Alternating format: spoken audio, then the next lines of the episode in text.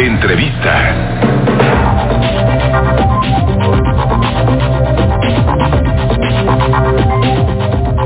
Bien, eh, leo en eh, la cuenta de Twitter de la Escuela de Gobierno del TEC de Monterrey, la Escuela de Gobierno y Transformación Pública del TEC de Monterrey, que el próximo viernes la Auditoría Superior de la Federación presentará los resultados de la revisión de la primera cuenta pública del gobierno de Andrés Manuel eh, López Obrador. estos resultados estaban pendientes desde junio, por razón de la pandemia no, no se presentaron.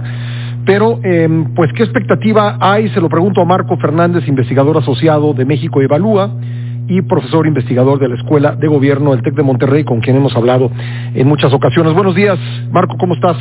Hola, muy buenos días, Pascal. Este, muy agradecido por el espacio. Pues aquí eh, contento de compartir contigo y con tu audiencia que el día de hoy, eh, eh, en, en una hora y veinte minutos a las once, vamos a presentar este informe que da cuenta sobre la labor de la Auditoría Superior de la Federación y cuáles han sido sus resultados.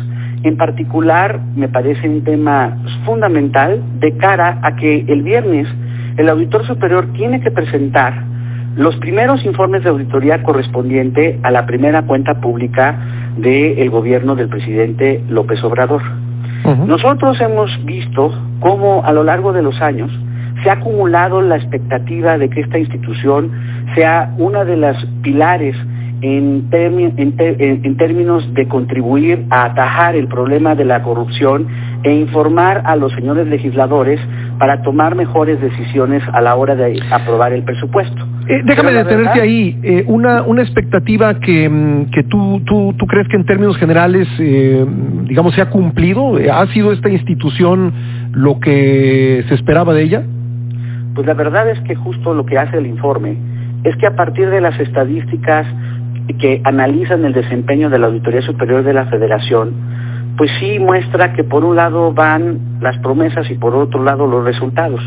No se ha cumplido la expectativa, Pascal, porque por un lado, por ejemplo, del universo enorme que siempre la prensa reporta de, ay, hubo tantos miles de pliegos de observaciones y presuntas eh, desvíos millonarios de recursos, a la hora que uno le va dando seguimiento de qué sucedió una vez que se hizo eh, pública esa información, lamentablemente, por un lado, se observa que solo el 10% de las observaciones que la auditoría ha realizado se confirman en los tribunales y que de los presuntos recursos que se desviaron y que se confirmó por el tribunal que se desviaron, solo 11 pesos de cada, de cada 100 se recuperan, es decir, se recupera muy poquito. Peor aún, cuando se detectan eh, eh, presuntos delitos, la auditoría tiene la obligación de presentar denuncias de hechos. En toda su historia, desde el 2000 a la fecha, se han presentado 1.004 denuncias. Pero para la audiencia que nos está escuchando, uno diría, ay, no, está súper bien.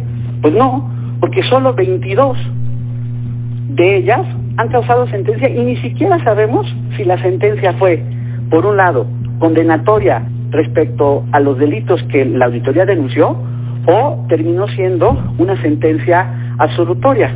La auditoría no informa, por ejemplo, si ha utilizado las facultades que le dio la ley para poder inconformarse ante la inacción de la Fiscalía, porque siempre puede decir, ah, no, pues es que la Fiscalía no hace su trabajo o decidió no ejercer acción penal. Pues en 2016 se le dio precisamente facultades a la auditoría para poderse inconformar ante los tribunales si actuaba de esa naturaleza la Fiscalía. No lo ha hecho.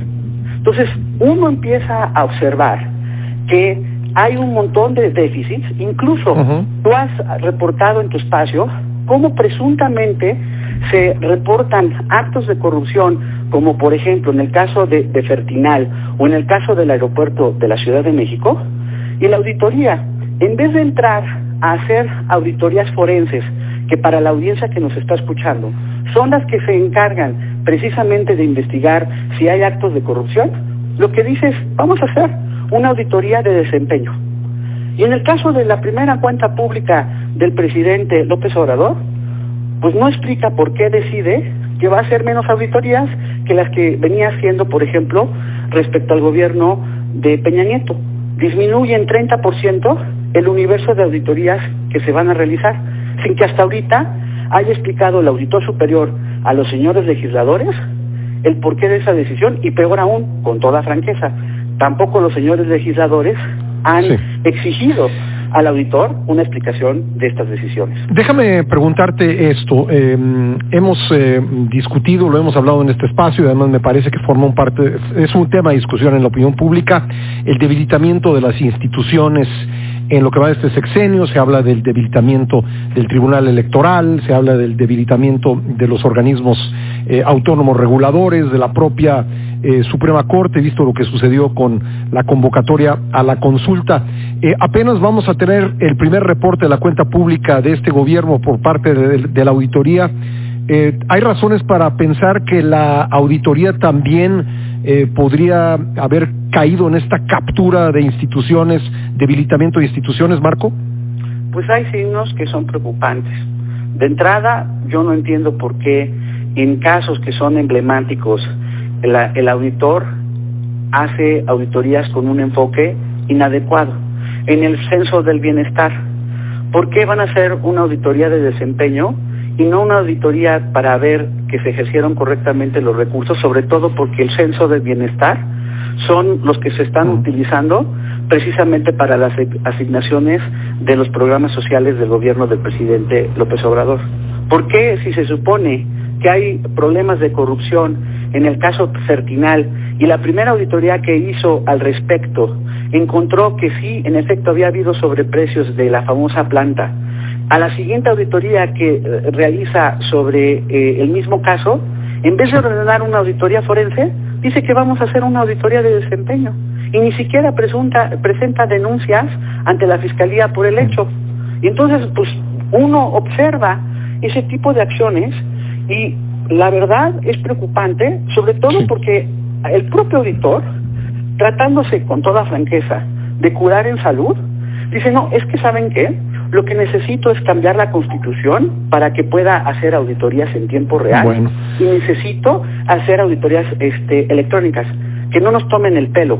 La reforma de 2016 ya le da esa facultad y la parte electrónica incluso lo ha hecho el gobierno de la República a través de la función pública. Entonces, el auditor podría tener mejores resultados y no se observa. Pues vamos a estar pendientes de su informe a las 11. Marco, te agradezco mucho y, y seguiremos conversando. Muchísimas gracias como siempre. Muy buen día.